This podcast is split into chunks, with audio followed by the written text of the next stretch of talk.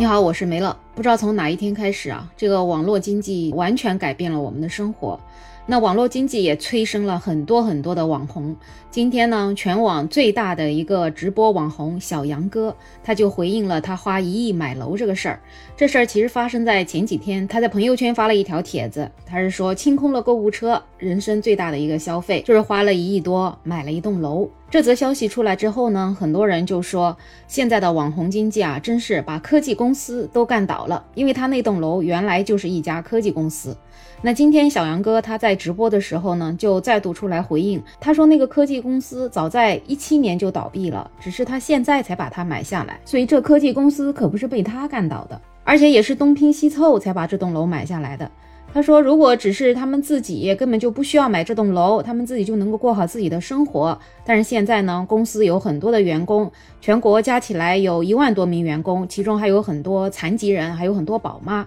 所以他买楼也是为了把公司做得更大，也帮助大家更好的再就业。确实啊，这个小杨哥在视频里看起来就是一个很普通的小伙子。”那很多人都觉得这样的普通人他怎么能够挣上亿的钱？那心里可能会有很多的不平衡，就觉得他何德何能，比一个大型的企业家和科学家挣的还多。听起来好像有那么几分道理啊！这些企业家或者是科学家，他们毕生付出了很多很多的努力，最终才有了那个成就，但是挣的钱却还不如一个网红挣得多。但是你说这网红他到底好不好当呢？如果他那么好当的话，那是不是人人都可以成为网红呢？但事实上也不是的。所以我想，可能每一个行业里面都有他的头部的人，都有他的佼佼者。反正我自己是不会去嫉妒他，甚至我会很佩服他，因为毕竟他也是从短视频一条一条拍起来的。他拍的这些短视频，你要让我来做，我也不会。我倒是觉得，现在这样一个网络时代、直播时代，反而给了很多普通的人更多的可能。当然，直播经济越是发达，就越能衬托得出来实体经济的困难。就比如说小杨哥买的这栋楼的前身，他因为各种经营的问题，以至于在二零一七年的时候就倒闭了。而一直风靡全球的老牌网红老干妈，在前两天贵州省发布的一个二零二二年贵州省民营企业一百强的榜单里面显示，他已经退出了前十榜单，已经位列到第十一名。它在二零二一年的营收是四十二亿，这个金额比二零二零年少了十二亿，整整下滑了百分之二十二，以至于很多人都在讨论老干妈它是怎么跌落神坛的？是因为网络经济的原因吗？是因为它顺应不上潮流吗？还是因为内部管理的问题呢？首先说说老干妈它到底有多火吧。说起老干妈，应该几乎没有人不知道吧？特别是很多大学生，他们在上学的时候。包里一定要带一瓶老干妈，还有很多留学生，他们走遍全世界也一定会带着一瓶老干妈，因为吃到老干妈就感觉吃到了家里的味道，老干妈就成了大家的下饭神器，有时候甚至成了一种民族的象征，有一种民族情节在里面，甚至在外国人的心里，老干妈也是占有一席之地的。就前不久，在美国的一个万圣节的活动上面，就有一位外国的女孩，她就直接 cosplay 成了一个老干妈的样子。你还别说，她那个 cosplay 的样子真的是活灵活现的，完美复刻了老干妈商标。可见的老干妈的品牌其实真的很深入人心的。再说起这个被 cosplay 的老干妈创始人陶华碧，她真的就是一个商业传奇。她其实连字都不认识，他好像只认识自己的名字三个字，但是还不会写。但是他却凭着他这种吃苦耐劳、诚信经营跟敏锐的商业头脑，他就开创了老干妈的品牌。老干妈员工人数多的时候有两千多人，销售额最高的时候是达到了五十四亿。陶华碧身家最高的时候达到了九十亿。他在国内的辣椒酱市场上占据了百分之二十的市场份额，而且是贵州省的纳税大户。他为啥连个字都不认识？也是因为他家里特别贫穷。他在一九四七年的时候出生于贵州省的一个偏僻的山村里面，从小到大没有读过一天的书。她在二十岁的那年嫁给了地质队的一名队员，但是没过几年，她的丈夫就生病去世了，就留下了她和两个儿子。为了生存，她就去外地打工和摆地摊儿。她一开始摆摊儿卖的是米豆腐，到了一九八九年，她就在贵阳开了一个特别简单的实惠的饭店，她专门就卖凉粉。结果她的凉粉生意却不怎么样。反而他做的麻辣酱生意越来越好，所以到了后来，他的凉粉生意越来越差，但是却不耽误他卖麻辣酱。所以到了一九九六年的时候，他就成立了工厂，专门生产他的麻辣酱，这就开始了他的老干妈的事业。老干妈的事业起来之后，他也不打广告，也不贷款，也不融资，也不参股，也不上市。他就凭着自己多年积累起来的品牌知名度，发展就非常非常的快。在他创业之后的第三年，一九九九年，他当时的销售额就已经达到了一亿。到了二零零五年的时候，突破了十亿。到了二零二零年，则创下了最高的一个历史记录，五十四亿。老干妈之所以能这么成功，从一家小工厂发展到让全世界人民都惦记的这样一个下饭菜，主要也是它对它的生产啊、价格啊一个坚守，而且它对销售渠道也是灵活掌握。据说老干妈曾经以零缺陷通过了美国食品药品监督局的食品安全检查。另外呢，在定价上，它最初的定价只有八块钱，而且在这么多年里面，它的定价一直是比较稳定的。二零一六年的时候，由华泰证券发布了老干妈的品牌重塑之路这样一个文章，他也介绍了老干妈为什么在不做营销的情况之下，能成功的将它的产品卖到全国以及全世界。主要来讲就是在国内，它有一个特别全面的销售网络，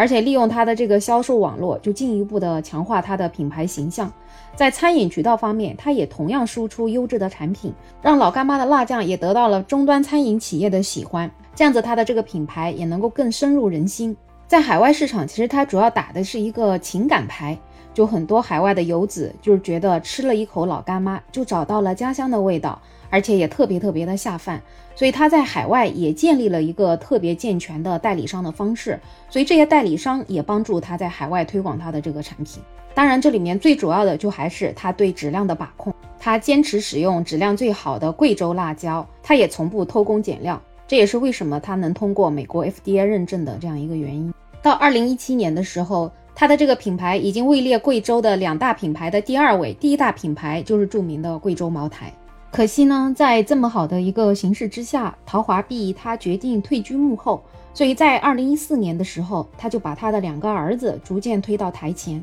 可惜的是，两个儿子的经营理念跟他却不太一样。而这个不一样，恰恰就体现在老子英雄并非儿好汉。他们没有带着老干妈往更好的方向发展，反而是让老干妈在这几年当中不知不觉的就走了下坡路。首先，他负责销售的大儿子，他特别热衷于投资，在短短的几年里面，他一共拥有了十七家企业，其中投资类的企业占了十二家，另外还有酒店、房地产类的企业各一家。可惜他的房地产业务做得并不好，而且还让他妈一起陷入了所开发楼盘的烂尾风波里面。在二零一二年的时候，他的大儿子李桂山投资的昆明桂山天阳房地产开发公司成立了，然后呢就开发了云润天阳项目。结果由于经营不好，云润天阳项目却不能够对外销售，也导致他的资金回笼遇到了困难。所以，他的天阳房地产一共被连续限制高消费三十四次，有二十条失信被执行人记录，还有五十五条被执行记录，涉及的金额达到了二点九亿元。到了二零二一年一月的时候，贵阳天阳房地产就申请了破产重组，以至于到后来，陶华碧不得不站出来回应，他说这是他大儿子李桂山的个人投资行为，跟老干妈公司是没有任何关系的。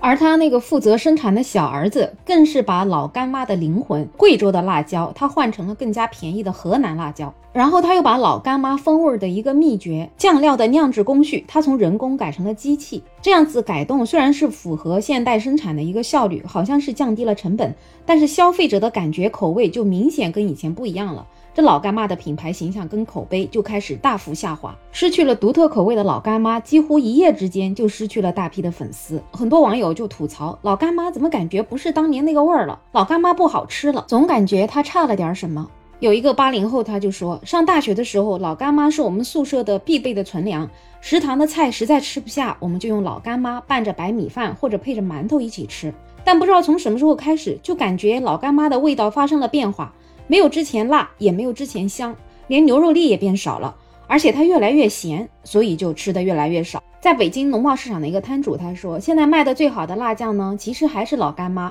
每个月呢也要进五六箱的货，一箱货二十四瓶，大概也就三到四天就能把它卖完了。但是比起十年前一天一箱老干妈都不够卖的情况，现在老干妈的需求量确实是降低了。所以老干妈因为自己生产流程的变更和原材料的变更，再加上大儿子搞这个房地产投资，就让整个企业开始走了下滑之路。所以在无奈之下，二零一九年的时候，已经七十二岁的陶华碧，他只能再度出山，并且重新整顿，他换回了原来的贵州辣椒，而且也一度抑制住了销售下滑的局面。但是呢，已经失去的消费者的心，其实要想挽回还是挺难的。虽然在二零二零年老干妈的营收超过了五十亿，达到了历史最高，但是好景不长，到了去年二零二一年，即使有陶华碧坐镇，老干妈的营收仍然下滑了整整十个亿。在陶华碧消失的这几年，也是互联网经济快速发展的这几年，消费者就越来越依赖各种各样的线上销售形式，直播呀，各种旗舰店购买呀，通过各种短视频的推荐购买啊。而且因为选择多，所以在这种辣椒酱的市场上，各种品牌也层出不穷，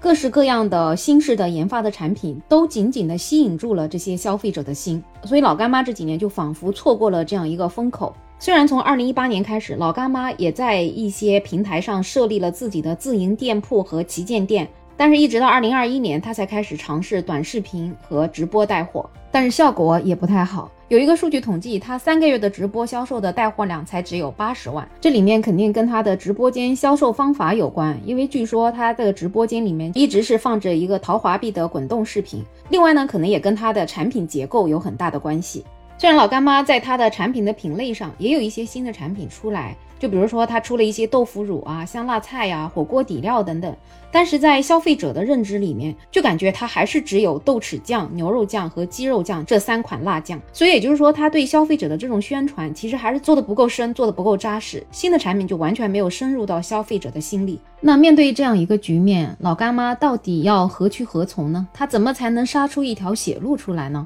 根据巨富财经的报道，有一些业内人士分析，建议他未来有三点要注意。第一，就还是要严格控制自己的品质，不忘初心。因为消费者对于老干妈最初的认识就是它的质量好，它的味道扎实。老干妈的配料甚至得到过辛吉飞的认可，辛吉飞亲自认证，老干妈里面真的没有科技与狠活。所以接下来他还是要秉持品质第一的决心，不偷工减料，要扎扎实实的，也要比较务实，要延续老干妈陶华碧一直以来的一个诚信经营和品质至上的理念，这样才可以依托老干妈原来的这个品牌知名度，继续得到消费者的认可，用质量说话，用实力奠定基础，而避免和市场上的网红产品一样，要陷于那种炒作或者是过度的。营销里面去，在营销方面，老干妈还是要走出一条自己不一样的路，像直播呀、网络推广啊，肯定是要做的，但是要跟他们做的不一样，要有区分。这方面其实我倒是觉得他可以向新东方学习一下，不一定是说学习新东方这么多老师这么有文化的这样一个直播，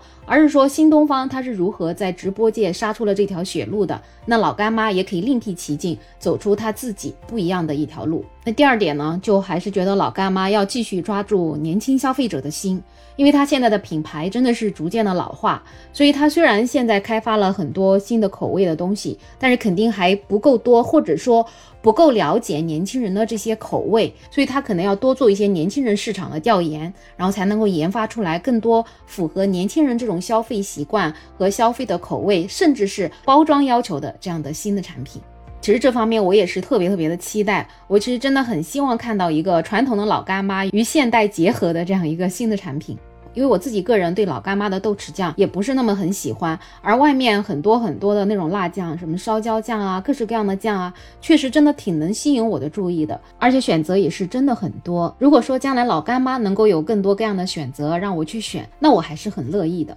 第三点，其实老干妈还是要坚守在国外的这个市场，要不断扩大国外市场的影响。其实现在在华人市场，老干妈这个地位是很深的，因为毕竟其他的网红酱要走出国门还是比较难的。老干妈因为之前的基础，在国外的留学生市场、华人市场真的是特别特别的好，所以等它的这些新式的产品也能够慢慢走出国门之后，相信也能够扩大它的销量。这样海外市场的稳定发展，再加上国内市场的稳定，相信老干妈的销量就不会太差。所以，作为老干妈坚守这么多年的一个品牌，我还是真心希望它能够发展的很好。他的两个儿子真的在一定程度上拖了老干妈的后腿，但是毕竟老干妈的底子厚，国民基础也好，所以现在如果改变策略，奋起直追，像其他的很多国产品牌那样子，老干妈也是有极大的可能性走出眼前这个低谷的。现在这个网络时代确实让很多人感觉到了一种虚假的繁荣。但是怎么说呢？既然它存在了，就有它合理的地方吧。作为实体经济，如果利用好现在网络时代的这些工具，说不定也是能够帮助它做更好的营销。